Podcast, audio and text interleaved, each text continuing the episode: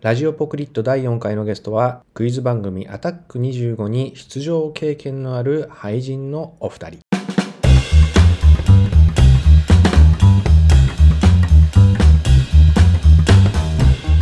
この番組ラジオポクリットは俳句がちょっと楽しくなるウェブサイトセクトポクリットのラジオ版ということでお送りしております。本日はそんなわけで、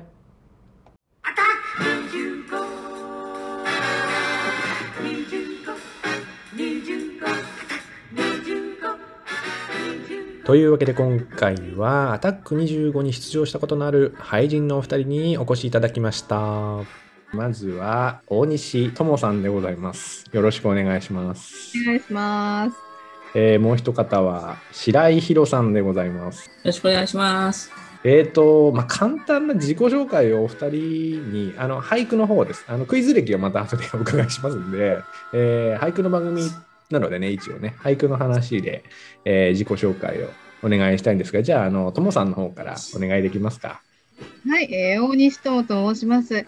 俳句歴は、えーちょうど15年、丸15年、16年目に入ったんですけれども、えー高俳句会、それから、えー新という結社と同人誌で同人として、えー在籍しております。はいありがとうございますじゃあヒロさんお願いしますえっと、私も今数えてみたら俳句歴12年ですね。えっと、玉もと銀館に属しております。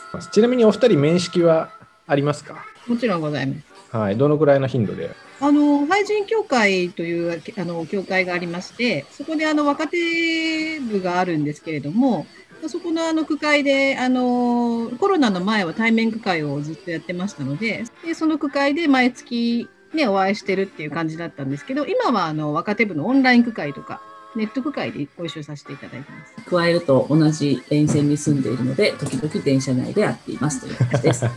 えー今日はですね、えーアタック25についてお二人に熱く語っていただくというのも、まあ、あの長寿番組でね、これ聞いてくださってる方も、お番組の名前は知ってるという方が大半だと思うんですけど、先月ね、9月で思って、えー放送が終了してしまったということで、えー僕もね、結構長く見ていたので、まあ、ぜひね、ちょっと俳句仲間となぜかアタック25について熱く語りたいなと いうことで、えーお二人に今日はゲストで来ていただきました。まあ、僕はあの完全に黒子なので、お二人に盛り上がっていただければなということで。ではですね、えーまずあの、ともさんの方から、どのくらい前から見てるのかとか、まあ、出場のこととか、ちょっと簡単にご紹介いただけたらなと思いますけど。まあ、あのアタック25ってそもそもねあの朝日放送なんで私はまあ関あの関西圏に住んでるというか大阪生まれなんでねやっぱり多分そあの関東より関西の人の方が親しみがあると思いますしまた私が通ってた高校っていうのが朝日放送の横だったんですね。おお、で大阪の福島っていうところなんですけ福どうんでそこのねあの横に朝日放送の、えービルがあったので、まあ、小さい時からちょっとそこのテレビに出ることがあったりとか、まあ、そう割と親しいその放送局っていう感じはあったんですけど、まあ、アタック25っていうのは両親がものすごい好きで多分小学校ぐらいからもう見てたと思うんですけどね。小学校からは早いですね。多分日曜日だからお昼、新婚さんいらっしゃいを見てその後多分アタック25そのまま見るっていう両親が見てたはずなんですよでも子供新婚さんいらっしゃい見ないですよね。でもね見てたんですよね多分あのテレビ見せてもらえなかったから小さい時はだから親が見て親が見てるのを一緒に多分お昼食べた後ぐらいに見てたんじゃないかなと思うんですけど私は新喜劇は見せてもらえなかったんでとクイズ番組だからっていうのでまあいいいいっていうので見てたはずなんですよね。ーなるほどね。いやなんかあのこの最終回に合わせてちょっと特番でプロデューサーの方が喋ってるのを見たんですけどあの理想は小学校5年生の子と、えーお父さんが一緒に見る見れる番組っていうふうにね言っていたのでもうまさにですね。まさに じゃあじゃあ視聴経験をじゃあヒロさんに聞いてみましょうか。いかがですか？そんな昔から見てました？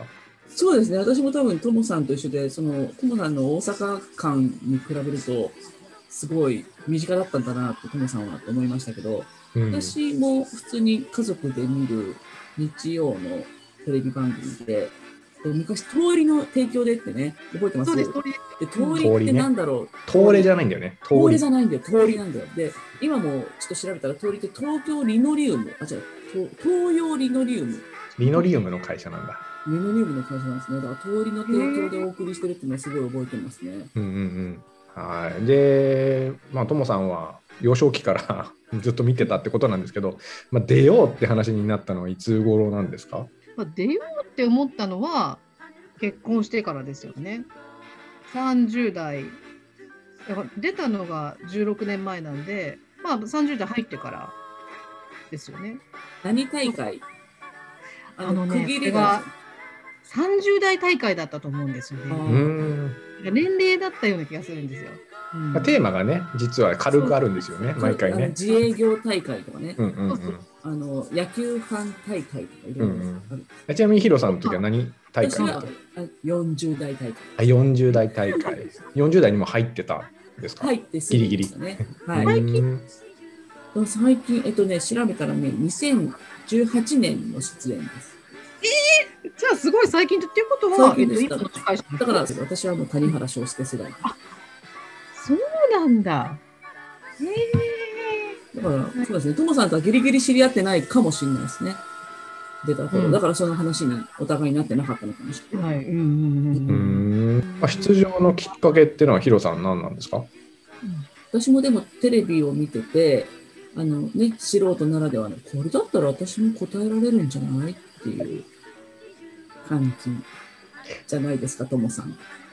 え、クイズ好きだったんですか、ヒロさん？クイズ好きですね。でも、あの、自主練はしてませんけど、いわゆるテレビを見ては楽しんでいる。うんうんうん。ではいはい。も一応試験があるんですよね、あれって。予選があります。予選会ってなんかし結構な頻度でやってるって話なんですけど、結構何回も受けられてるってことですか？私はね、1回受けて2回目でした。すごっ。そうなんともさんは？あれ、はがき抽選っていうのがあるんですそうよ。そうそうそう、まずね、あ、試験を受けるためにはがき審査っていうか、抽選がある。うんうん。そう、抽選に1回漏れたんですよ。抽選に漏れて、2回目に抽選に受かったから来てくださいっていうので行って合格しました。5分ぐらいの本当に短い、10分でしたっけ ?10 分30問とかの筆記試験を受けるんですよね。あれ、そうだったっけ？試験はね、なんか何十問かあって、うん、そう。で、うんあの、受けて、で、上位の人だけ、後で呼ばれるんですよ。番号呼面ばれて。接に呼ばれる。ちなみにその時の問題とかって覚えてます？で覚えてないです。でも簡単な問題なんですよね、要は。ことわざとか。えっとね、うんいわゆる時事から、あのうん古いものから、うんああのね、私おぼ割と覚えてるんですけど、うん答えは覚えてるんですけど、純菜を答えたりとか、何？私ね、私純菜漢字で書きましたもん。あの、ぬるぬるしてるやつですか？これは俳句のおかげじゃないですか、もしかして。俳句のおかげ。季語だもんね。春の季語。ぬなはぬなはぬなわ。ぬはなわ船。ね。素晴らしい。使使ったことないけど。うんないけど。うんあと。ね、あと、なんだかな。えーっとね、あと、でも、 EXILE のリーダーじゃなくて、新しいボーカル、高弘とかも答えましたよ。はいはいはいはい。であの新しいことも答えなきゃいけないし、うん。あとね、筆記なんですね。あの、記号問題じゃなくて。選択じゃないです。筆記です。うんヒロさん、やっぱり3年前だから記憶がクリアですよね。そう。私16年前だから全然覚えてない。だから結構その多分ね10分で30問とかで全部答えて読むだけでうん。いっぱいいっぱいぐらいの時間なんですよ。統一で的なね。ああここまで出てるけど答えられないみたいなのも含めて提出の時間が来ちゃうぐらい。うん私多分ほぼほぼ書いたんですよね、多分ね。そうだから最後までは読んで書いたけど、なんかこれ知ってるけど答えられないみたいなのが2、3あったりとかしてで帰り際に思い出す。でも、呼ばれて出場決まったんですか？うちね、実は夫も一緒に受けてるんですよ。あそうなんだ。あの、あの、夫。一緒に受けて、夫も合格してるんですよ。ええボーイ夫は呼ばれなかっ合格っていうのはさ面接に呼ばれてるけどそうそうそう出場には至んなかったっていう。だからた。あれはその、半年かなんか有効期限があるんですよね。そうですね、段取りとして、だからその30代大会とか40代大会とか、まあ、合致する大会があるのかないのかによって、まず呼ばれるか呼ばれないかがあるんです。どういうことですか？えっ、と、面接で通るじゃないですか。はいで、出出場権みたいのを仮に、い内内定みたいのを得ますよね。で、その後の手順としては、なんかいお呼びがかかるんですか、要は。そうでそうなんです。かからなかったら、こうするんですよ。半年ぐらい、なんか1年未満かなんかで。しかもピンポイントで何月何日にそのうんうん大阪、朝日放送に来られますか？収録がありますと。記録がありますのであのすいません仕事で行かれませんと言ったらじゃあ残念ながら他の人にっていう。なんかうちの夫が言うにはあの呼ばれた順番が成績順じゃないかとかって言うんですよね。ああなんか。ちなみに呼ばれたの早かったですか？だから、んうん。な何何人くらい。選ばれたのかな？早かったのは早かったんですよね。でその多分何人 10, 10人だかな？なんかあれ何人ぐらい受けに結構な人数100人単位ぐらいで受けてますよね多分ね、うん会場は。うん。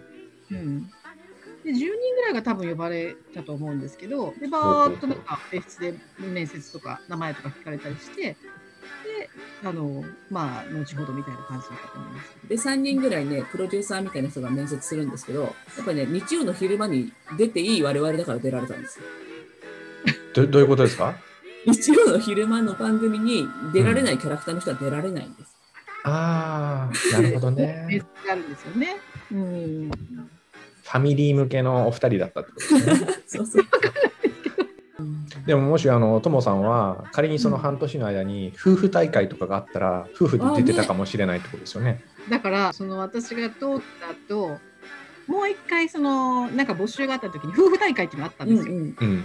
それでそれは受けたんですよ。東京に来てからですけど、それは。つくばに来てからなんですけど、応募して一応抽選は通ったので、試験を受けに行ったんですよ。2人で。でもそれは夫婦だから、夫婦の多分成績ポイントで、あのー合否が決まるみたいだったんで、なんか落ちちゃったんですね。で、私はなんか、うちの夫に、ああんたが成績が悪かったから落ちたんだって、今だにずっと言ってるんですけど。なすりつき合い。そうそうそう。ダメだったんです。でも基本的にですよね、だ2人で受けに行っても、夫婦大会は夫婦大会の予選があるし、兄弟大会は兄弟大会の予選があるですよね。みんな夫婦で来る。もう夫婦がねクイズの試験受けてるっていう絵自体はちょっとおかしいですけどね。その時って回答用紙1枚で、いやいや違うあどそれぞれ別々に。すごいもうそこで喧嘩になりそうだ。ちなみにそのちょっと俳句との関わりで言うと,、えー、と俳句をもう始められてたタイミングですか？ともさんは。私は全然やってなかったです。あじゃあ趣味とか聞かれた時に俳句とは言ってないわけですね。言ってないです。うんだからこれちょうど、えっと、私名古屋にいる時だったんですけど愛知県にいる時だったんですけど、うんうん。2005年の2005年に多分ね試験を受けてるその前ぐらい。放送が2005年の今見たら4月21かなんかで写真の上の日付見たらそうなってるんで、うんうん。それが受けに行った日かなって思うんですけど放送日じゃないかな。俳句始めたのがその年の夏ぐらいなので多分全然俳句まだやってなかったんじゃないかなと。だって俳句もしやってたらちょっと俳句やってますぐらい言ったかもしれないんで全然、あの映画が好きですみたいなこと言って映画と料理料理のことを言ったんであのあれってし出演者に寄せたラッキーな問題がいくつか出るんですよね。でだから料理と映画の問題が出たんですよ。なるほどやってないです。2問ぐらい出るんでしたっけ？その寄せた問題。2、3問くらい多分出える。私の時1問って言われましたよ。でも私2問、1問か2問出た。えヒロさんは俳句やってたわけですよね？やってました。言いました？俳句が。あってことは俳句の問題出た？出ました。答えられなかった？問題です。2人早押しだよ。はいはい。次の句の作者は誰でしょう？梅一輪、一ドン輪ほど。はい。向井巨来。うーんあ違う。立った堀切さん、2問。二問立ちだ。よかった。さ、堀切さんが答えられないわもう答えられないだからですね。これ普通に飲んでたら言えるかもしれないけど、なんか早押しって言われた途端ね、できなくなえちなみにちょっと僕答えなかった前提で押してくださいよ。いや、誰でしたっけ？ってなるよね、なるよね。えちょっと待って待って待って。でも江戸の人でしょ？えー場所の弟子って言ってましたよ。え、違う？ちょっと待って。え、恥絶対あずかしいわ、の、なんか。恥ずかしい、超恥ずかしい。角川の梅の、だって1行目に多分レイクが出てるでしょ？ね。え梅。そう、梅じゃなくて、無名って書いてあるね。胸胸。無名さ、いや、もう私恥ずかしくて。超恥ずかしい。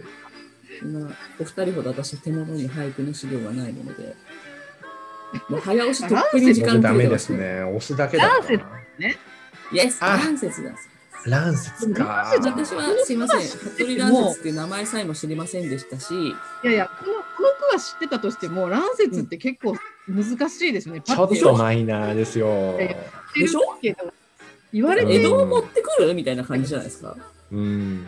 せめてな、書き食えばぐらいにしてほしかっ そうそうそう。た。でもそれだと他の人が答えちゃうからね。難しいですよね。うん句は知ってても私乱節だと思う乱節って出てこなかった今すぐにでもこれはね、あのカットされましたので、カットが、あのカットがあるんですか？カットあります。あの2問立ってる間にうん。誰かが答えたりとかして、あのコマの動きに影響があったりとか、うん。えー、とその問題自体が映画問題とかであの CM 枠だったりするとカットできないんですけれども、うん体制に影響がない普通の問題はカットするんですよ。なんで私は立ってないことになってて、ああよかった。へえ。ちょっとそれ、びっくり。びっくり？でもあれですよね、ともさん、あの30分番組でね、もちろん CM あって20分ぐらいの番組じゃないですか。ほぼきちきちでやりますよね。うんやってるやってる。もう収録時間1時間弱ぐらいですよね。そうあれ1日2回撮るんですって。そうそうそうそう。二回撮りなんうんですね、うん。うん。でやるからね。あのそうなんです結構タイトなスケジュールなんですよね。そうなんです。まあ確かにね、あんまり長く、く。長尺で撮っても編集がうん。大変だし、いっぱい切られても悲しくなっちゃうから、そうなんです。まあ、密でやった方がいいですよね。私に関して言えば、もうカットされて非常にありがたかったなという。うーん。じゃあ本当は立ってるけど、放送では立ってない。いや、あれでもあれ、立ってる、人が立ってるの見るの結構ね、僕ね、辛いんで。2問長いですよね。いや、人が立ってるところを見るってないじゃないですか。立たされてる。日常、日常、そう、立たされてる。だからね、カット、多少カットしてほしいかもしれない。視聴者としては。それこそあの児玉さん時代の方が厳しかったですよね、そのあのゲーム性において割と熾烈な感じがしました。ああでもね、うん、であのー面白いなと思ったのがあれやっぱりちゃんと番組うまく構成してるなっていうのが私が出た時はまあもちろん4人なんですけど俳句上級者の人が2人えそれから。初めて出たなんかちょっとまあど初心者っぽい人が2人っていう組み合わせだったんですよ待。って、俳句上級者じゃなくてクイズ上級者じゃない？クイズクあ俳句ごめんなさいクイズびっくりした、びっくりした。俳句大会なのかと思った。ねですクイズですもう俳句の人だから。クイズの上級者で、私の時はもうなんか緑のパネルの人は奈良のお医者さんで前回優勝して、でも6に行けなかったって言ってたんですよね、えーうんあの最後の問題でつまずいちゃって。でもう一人の白の女性はすごいなんかいろんなクイズ嵐っていうか出てる人でなんかそのおじさんとかとすごい親しく喋ってたから多分なんかえその業界では有名なクイズの方だったんで。でもう青の男の人と私は赤、あの赤。初めて出たわみたいなあの2人だったんですよ。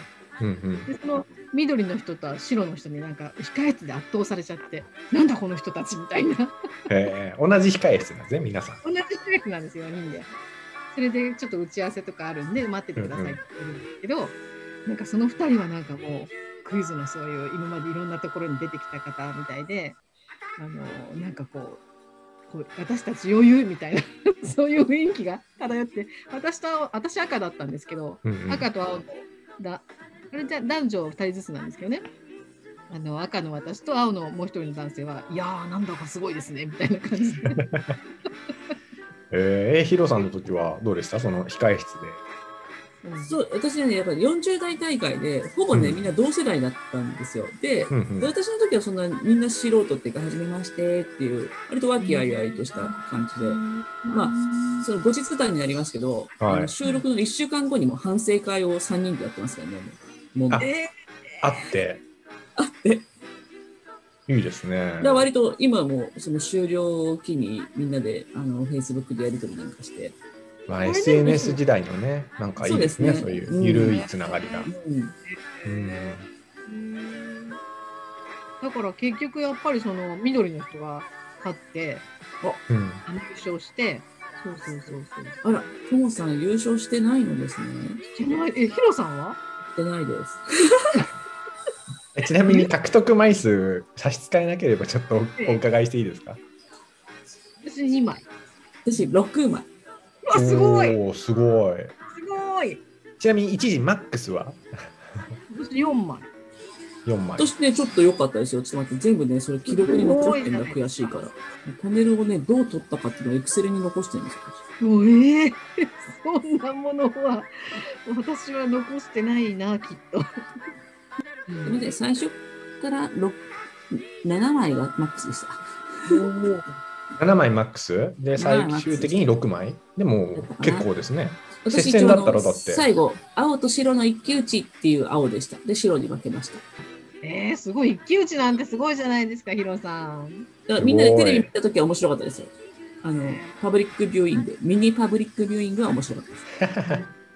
でもねあのー答えはね大体分かってるんですよ。それでねいや私はね早押しだと思うんですよね。うんうんうん。ボタンを押す練習すればよかったと思って押してるんですよちゃんと。押し負ける。押し負ける。ボタンを早く押すその早押しの練習をクイズよりやっとかなきゃいけなかったなって思います売ってますよね、あのボタンね。そうそうあるでしょあれね。買ったことい。ないけど。いやテレビ見てて、おっせえよ、私なんか何秒前に答えてるよって思うときありません？思う思うん思う。でもみんな押してる。そうみんな思ってんだよ、それは。それも分かってます。うん もうすごい。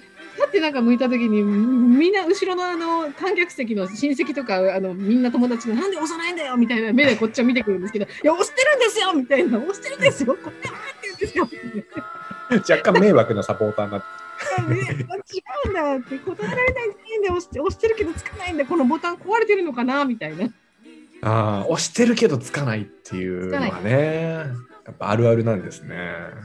あれは本当にそうだと思いますねうん。あそこに出てる人たちは多分みんなあのその問題の答えっていうのはもちろん分かってるけどうんやっぱり押し負けたりとか、まあ、ちょっと一瞬ポンって飛んじゃったりとかでっていう感じだと思うんですよね。まあ、時間もらっても乱節出てこなかったですけどね。うん、それは恥ずかしいです。すみません。ごめんなさい。いやいや、僕も出てこなかったんで、私なんか出るわけないですよ。区は知ってるけどみたいな。参加賞何もらいました？参加賞はね、ウェッジウッドのえ？ティーカップ操作、へえ。えっ、と、お財布のセット、革の。あ、それ多分ゴールドファイル、同じだな。そうそうそうそうそう。うん。とえそれかな？そんなもんかな？当時優勝って何ツアーでした？豪華パリ優勝はハワイだったと思う。あ、パリだハワイ？あ、ハワイだったかなどっち今。宮古島までね。今、宮古島。えーそうなんですか宮古島で終わっちゃったんですけど。宮古島なんだ。そう、うんあの、多分ね、その前世紀小玉教師さんの時は、豪華パリ旅行ま メインはパリだったですよね。ですよね。そうそうで私が出た時は、あの、地中海クルーズで、うんうんうん私うん。の回で優勝した、あの、青のうん亀国さんは、行きました。お最後、ちゃんと射止めてもうち。ゃんと。で、まあもちろんコロナの前だったし、あのーうんクルーズ旅行行ったんギリギリですねあのでもねそうです2018年だと今思うとね。うんそうですね。私はハワイだったと思うな。で、ハワイだったら、その後ハワイ。イになったんですよ。で、ハワイになってコロナになって、宮古島で終わっちゃいましたね。うん。金釣りですよね。近畿だから。あ、そうですねそう。そう、金釣り。金釣りですね。私の時は、だから、一番のトップ賞の人は、なんか、プレーリー清水の。そうそうそうそう。プレーリー清水ってアタック25以外で聞かない。ダイヤモンド大北とね、ダイヤモンドを使ってプレーリー清水の、あの、はい。レリー清水の、そうそうそう、財布。セッそうそうト。そうずっと使ってましたけどね。だから、なんかトランク？なんかバッグのエース。エース、エースだ、エース。エースのね、うんトランクかなんかもらえるんですね、優勝した人。えー現場でもらえるんですよね。あ、そう、商品現物現物支給。とあとね、あの賞金もね、現物支給。1パネル1万円でしたっけ？私の時1万2000、1万、くら、うん、1万円以上だったと。あでね、交通費は出るの？出る出る。大阪まで？大阪まで。うんうんだけど私は前乗りして、あの、USJ で遊んじゃったから、その分は出ません。そりゃ出ないですよ。あれで観覧席はみんな来てくれたんですか？そうですね。母と姉と、夫はちょっと仕事で来られなかったんですけど、あと大阪の友達が2人ぐらい来てくれました。私はあの、まあ、もちろん関西だったんで関西の友達がわーって来たのとその時うん名古屋にいたんですけど、名古屋にいたからなんかねいっぱいいたんですよ観覧席に素。晴らしい。ぎっちり埋まって最高列まで多分ぎっちり埋まってでなんかその聞くところによるとあの来れなかったら桜用意しますって言われたんですよ。あ、そうそうそうそう。それ言って大丈夫ですか？大丈夫。あの桜っていうか、だから、んトモさんの応援団というよりは、あの、テレビ局観覧の人がね、なるほどね。入れる。観覧車スペース埋めるための。え、トモさんの時ってまだあれでした？あの、回答席の後ろにひな壇というか、あそうそう席あそうそうそうりました。そうひな壇ひな壇今違いますよね。えー、どうなってるの？え、今だって、あ見てくださいよ、今も。今、回答席の後ろはもうパネルが合成されてるだけで、いや私だからねそれ回答席からすると右斜めうんのとこに、あの、み応援する。向かいにいるんだ。向かいっていうか、見えるところに。向かい、そう見えるところに。まあ、割と遠いですけどね。私だからこの間見た時あれ後ろに人がいないってそうだそうだ思ったんだそれヒロさんに聞きたかったんですよ観覧車どうなってるのかなみたいなずいぶん前、ずいぶん前だ。へだから後ろだから私マジで後ろに人がいっぱいいるからすごいプレッシャーなんですよね。なんかヒロスとなんか言うんですよこう。合間に声が。聞こえる、聞こなんで答えられないんだみたいなね。ーそんなの聞こえるんですか？聞こえるとか聞こえるかもしれないですよね。うわって振り向くとみんながこう見てるから。はい。すごいあの後ろにいるっていうのは結構プレッシャーですね。どうですか？俳句とクイズの ただならぬ関係。なんかあります？すよね、俳句と。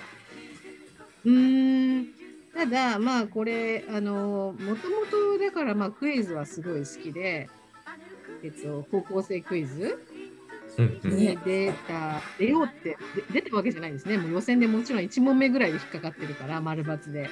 まあ、なんか、行ったという興味はあったんで、なんかその雑学が多分すごい好きだったんですよね。うん、雑学系は。だからその俳句ってやっぱりなんか総合的じゃないですか。いろんなものをこう、ああ、確総かに。点がやっぱりいるっていうか、まあその食にしても音楽にしてもなんかまあ割とそういうことに興味がない人が俳句は多分やっぱり読めないって言ったら変なんですけどだと思うので、まあ、考えてみれば、えっと、いろんなことをまあそれややってって最終的に俳句に落ち着いてそれ俳句を始めて以降は全くそういうことになんか興味がいかなくなったんで多分そういうことにつながってるのかなとは思いますけど無理やりこじついやいや、でもちょっと納得ですね、僕は。なんかそのオールラウンドっていうのは確かに全ての要素がね、俳句入ってるから、ね、何でも読めるし。おお、聞いてよかった。うん、と思います。だから結構クイズ好きな人多いんじゃないですか、もしかしたら潜在的に。隠れ？隠れ？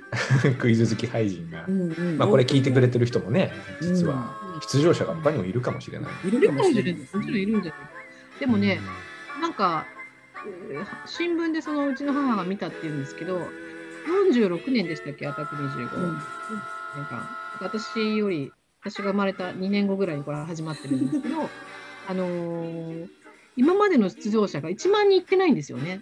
うん9000人ぐらいなんですよね、うん確か。だから、うんあ、そうだったんだと思って、一応9000分の1には入ってるんだなって、すちょっとごいっ驚いてすよ。いや、だって東大なんか1年に3000人ぐらい入りますからね。意外と東大は普通なんだとかって。東大なんかもう、ひろきも、そんなこと言っちゃうに比べると。アタック25だからすごいですよ。出た人ってお二人以外僕知らないし、たまたま二人とも俳人っていうね、ね、いける。すごい。そうですねえ、どうですか？ともさん的には今までの俳句の賞とアタック25、どっちが嬉しいですか？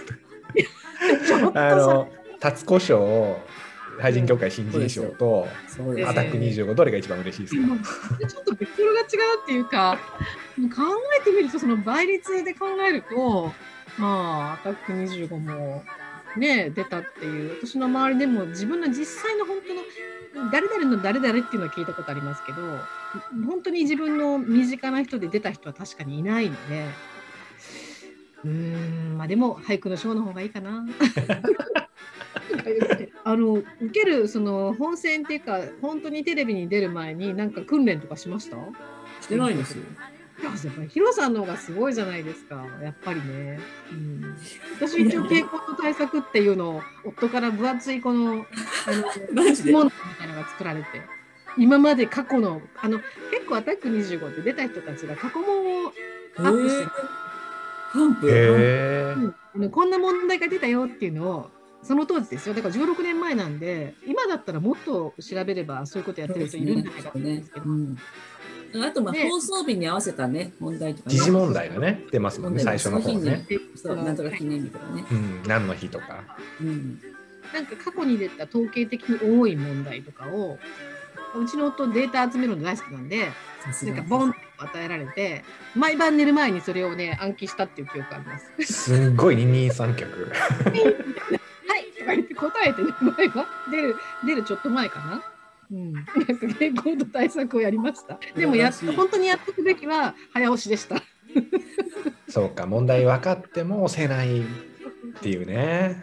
えー、ヒロさんは全然もうぶっつけですか？好きでしたね。谷原章介に会える楽しみでもう本当にかっこいいもんね、谷か原っこいいです章介よ。僕もね、一回舞台で見たことあるんですけどね、いい男でした。私一回ニコタマのスーパーで前であの子供連れて1万円分ぐらいお刺身買ってるの見たこと 最近ですね、商じゃあ。最近。そうだ出た出るずっと前かな23年前かな私はもちろん児玉清さんだったんですけど児玉清さんって羨ましい。児玉さんはね全員に飴をくれるんですよ。あよめろしいですよね。飴を配ってくれるんですよ。そして必ずあの有名な話だったらしいんですけどスタッフ全員の名前をちゃんと言うんです。番あ組の前。音声のなんとかさんカメラのなんとかさん。それを私たち出演者に全員紹介してくれるフロアにいるあの、えースタッフ。カメラマンもへ A ーカメ B カメみたいな感じ。1カメ2カメの,、ねじょあの助手の人から何から全部そこにいる人を紹介する。ちゃんと覚えてそれは出場者しか知らない話ですね。本当にだからすごい人だなと思いましたね。でもちっちゃいけど話では有名なお話だったみたいですけど、それで休憩時間にちょっとなんかくつろぎタイムみたいなのがあって、あの私たちにわわざわざ飴をこうくださるんですよ。ちょっとどうですかみたいな感え、その飴ちょっと食べられなくないですか？どうしたんだろうあれ、私も本当、緊張して、もうだからその辺ポンって抜けちゃってるんですけど、食べたような気がしますね。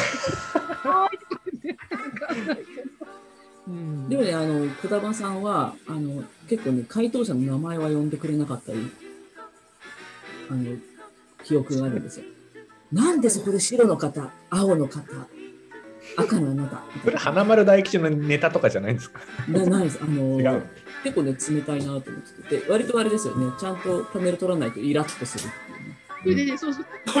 それこそ、なんかね、ありますよねね。ううんん、あれでも、まあ、自分でも思うんですけど、そこに行きますかみたいなね、そうそうそうああいうの言われると、ちょっとプレッシャーなんか、あ、間違っちゃったみたいな。角に入れたのにね、角じゃないとこに取っちゃったとか。ドキドキするって。えー、ヒロさん、ぶっつけ本番で6枚っていうか、そんな取れるなんてすごいじゃない。一応私は予習をしていきましたからね。うんでもね、やっぱり、あの楽しまなくちゃというのと、私、本当にね、地中海クローズに行きたいから参加したのに、超悔しかったですよ。よく出しまくりですね。よく出しまくりでしたよ。だから、1問目から答えて、うん。結構、でもね、ここは黙ってるぞとか、それができなかったな。うんでもあれ、どうやったって最初に答えるのは不利なんですよね。あの上手な人は多分途中から答えて、そうそうそうそう。そそうう後半ね。もう角とかが見えてきてからね。でも損はできない人が、うん、難しいっていう。答えちそゃったう。それ見てて思う。んですよね。折口さんも出てほしかったな。えでもどっちを取るかですよね。その最終的な枚数を取るか、そのどんどんね、攻めの姿勢で取れる問題をどんどん答えるかっていうのは、美学があると思います。どっちかです、美学。うん素人だからないです。でも最初から言ったわけでしょ？それはそうです最初。そうですね。でも、うんどうしてもつかないみたいな。いやね、でも親戚とか知り合いがね、やっぱり出ただけでも すごいですよ。すごいですよ。でもテレビに出るっていうね、うん。そうですね。お祭り感。友達はなんかたまたま、そう、本当見ててびっくりしたらしくて、あたまたま見ててね。あ、そういうパターンもありますよね。その事前に予告してるパターンと、たまたまつけたら出てる。なんで出てたの？みたいな。ほらっていうのは、なんか連絡来ましたね。二人ぐらい来たかな。おおー、意外とみんな見てるんですね。うん、なんか、なんかね意外とみんな見てるし、意外とみんな見てないし、で出るよって言っても、え、アタックちどっち25ってまだやってたの？みたいなことも言われましたし、クイズ番組がね、やっぱりすごい少なくなってきちゃったから。そうなんですよね。で、素人が出るのがね、本当になくなっちゃいましたからね。であの高校生クイズだってなんか今もうあんな問題誰も答えられないじゃんみたいなハイレベルなさんは見てないと思うけど、早押しとかじゃないんですよね。あの、どうやって問題解決をするかみたいなものを立体で、え、どういうこと？えっとね、ボールで12 22ミリと20ミリのボールをここにある道具を使って分けろみたいな。で道具もちゃんとした道具ではなくて棒とかザルとか紐とかそういうものが置いてあってその22ミリと20ミリのボールを100個ぐらいの分けましょう。やだ。なんかチンパンジーの実験されてるみたい。でも、その、チンパンジーよりもっと頭使わないと。でも、セオリーはどっかにあるんですよね。なんとかの法則みたいなね。え堀切さんは何問目ぐらいで高校生クイズダメだったんですか？いや、何問目っていうか、あの大きいとこ集められて、何問かやりましたよ。あの丸抜で、うん、丸抜でした。いまだに覚えてるんですけど、でもそれも、あのな雑学とかではなくて、バスとか電車で、えー子供が半額なのは、そのスペースが半分だからであるみたい丸か×か。な。わかんなくないですか、そんな問題。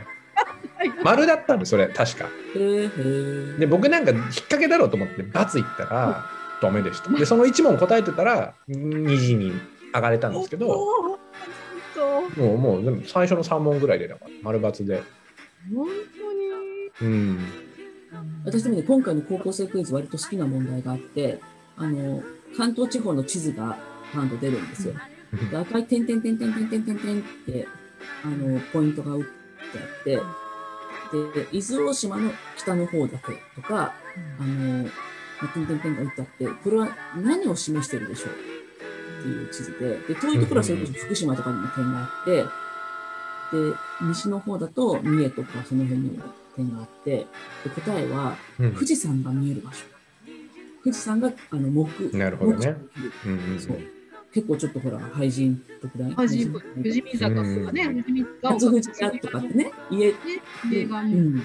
なんかね、そういうのは結構理にかなってるものなんでね、そのさっきの子供料金とはちょっと違う理にかなってるいいものだなと思って、安心しながら見てた。うんうん。まあ、一応、あの、福沢さんでしたけどね。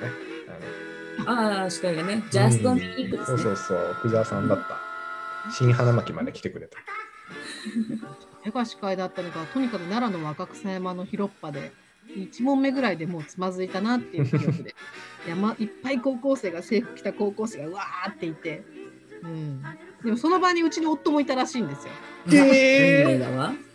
またまたこれがえ、同じ学年なんですか？ってこと一個は。一つ違いだからうん高校生クイズ行ったことあるんだって言ったら、あの僕も行ったことあるよって言って、若草山って、えーみたいな。で来たんだ、あそこにっていう。すごい、運命のびっくりしちゃいました。ニアミス。ニアミスです。ニアミスじゃないけど、全然。いやいや、ニアミスでしょ。すごい。いやなんか今日何がびっくりってそのともさんご夫婦が超クイズ好きっていうのが、ね確かに仲そして仲良し。っていうか、なんかその俳句やる前は、とにかくあの頃なんかクイズをゲームセンターに行って、うんなんかどこかでクリアするっていうのをちょっとこう暇つぶしじゃないですけど、やってた時期があったんですよ。うんゲームセンター。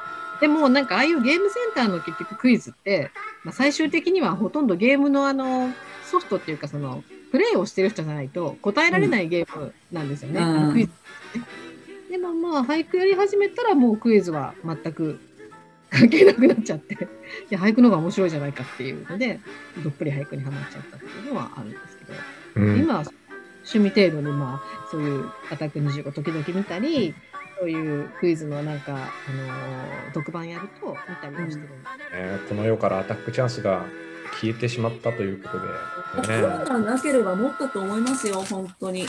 ね。予選会ができなくなっちゃいますからね。そうかまあ一つのね区切りっていうことになっちゃったんでしょうけど、んまあまあまあね、またなんかこう特番みたいのでね、あるかもしれないし、まあそれはちょっとわからないですけど、うん。だって、だから、特番の時に配信大会をね、やってもらってね、配信だけの予選とかやってもらってね。あの、梅一輪答え答えられなかったからね。答えられなかった誰も出られない。ポーンとかもねトゥーンって押してあそこの部分カットしてもらえませんかね。これねカットできないですね。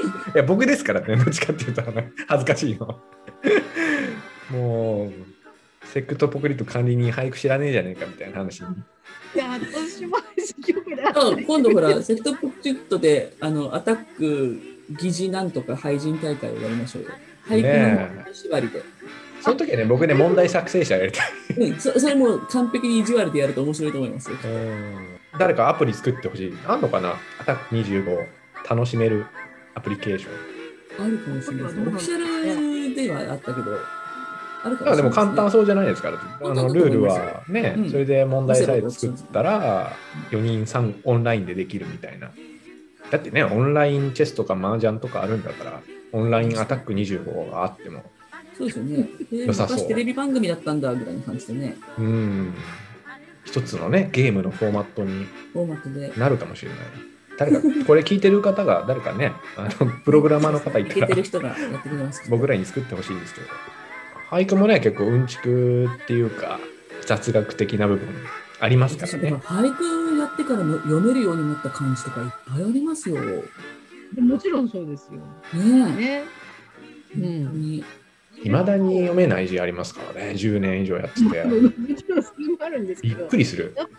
やっぱり俳句ってすごいあのあのゲーム性もあるし、うん。それからそのほらその場でこう結果がね出るまでドキドキするじゃないですか。まあみんなでやるみたいなうん。座ですから、そういうゲーム性ってやっぱりすごくあの面白いです。こういう文芸ってないと思うんですよね。うんうん。まあ、ここでゲーム性ありますね、確かにね。だからみんなが出してあの匿名性じゃないですか。うん最後までその結局誰かわかまあ多少ずっとやってくるとまあ変な話この字はこの人だからとか分かる場合もありますけどさ最終的にはシャッフルするわけだからまあほぼもう匿名性があるその文芸のゲームなのでめちゃくちゃ面白いと思うんですよね。だからこういうのって多分世界を見回しても日本だけのなんか独特なその知能ゲームっていうかやっぱり面白いんでなんかいろんなことに絶対応用できるなっていう。しかも五七五で短いからまあその場で瞬間的にやっぱり判断するね能力も高まるし雑学もすごい必要だしバックボーンになんかそういうものを分かってないとやっぱ分からない句もいっぱいあるわけだから自然も食も文化も芸術も全部含まれてるから、やっぱりこれってなんかもっと広まってもいいなっていうのはいつも思いますよね。クイズやる人って多分そういうとこ好きですよね、きっと。と思いますね。現代っていう感じが面白いな。でだだから多分その俳句その「アタック25」出た前後ぐらいに多分始めてるんですけどもうそれ以外それ以降はもう本当俳句だけですよねやってることって。うん、自分が面白いと思うことがこう満たされるものにようやく出会ったみたいなおうんそのその俳句する人って本当いろんなことに詳しい方が多いじゃないですか。そうですね。だからやっとそういう話をなんか聞いて楽しいと思える人たちになんか出会った。もうすごいもうとんでもない人たちがいっぱいいて、まあすごいなっていう、そういうなんか、で、しかもこう俳句の場合は、まあある意味、肩書きとかそういうものは一切排除っていうか、その、まあ、るんですけど、その、年齢も、あの、あれもバラバラだから職業も、そういう人と本当に普通にこう、五七五の中で、いろんなことをこう感じるっていうか、できる場だから、やっぱりそれを始めちゃったらもうなんかあんまり他のことはいいかなって 思ったかもしれないですね。うんヒロさんはもうちょっと純粋にもクイズ自体が好きって感じ？そうでもないんですけど、やっぱ、そうでもない そうでもないって言っちゃうと語弊なんだけど、まあ、クイズも今、いろんな取っかかりが実はあるみたいでね、クイズバーみたいなのもあるとかって、しクイズバーとかあるんだ。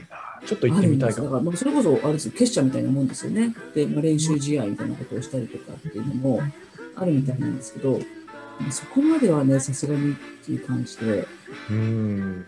うん、でも、あの、テレビは割と、でも録画してまでは見ない。アタックはさすがにお世話になったから、割とちゃんと見てましたけど、えそうですねだけど、堀切さん、クイズ研究会だったんでしょ？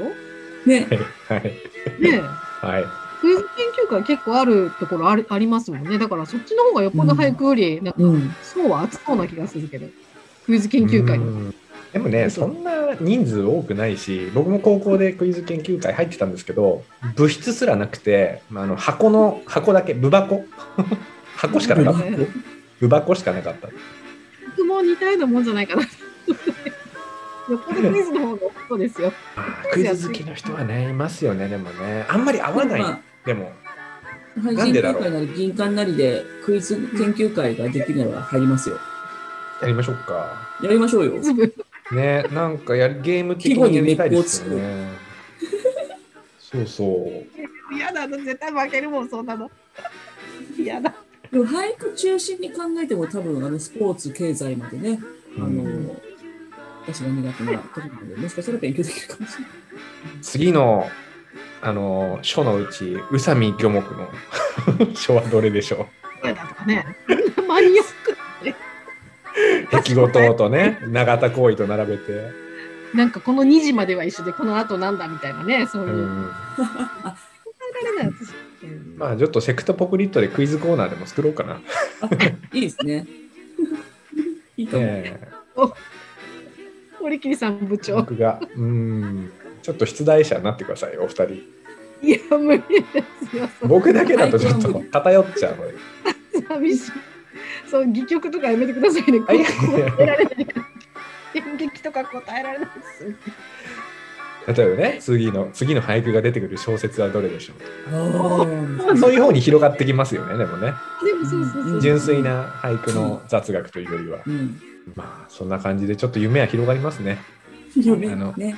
アタック25は終わったけど、あとは我々が引き継ぐ的な。うん えーというわけで、本日のゲストは白井宏さんと大西智さんでした。ありがとうございました。ありがとうございました。この番組を運営しているセクトボクリットでは毎日ウェブサイトの方で楽しい俳句やエッセイをご紹介しています。ぜひそちらの方も覗いてみてください。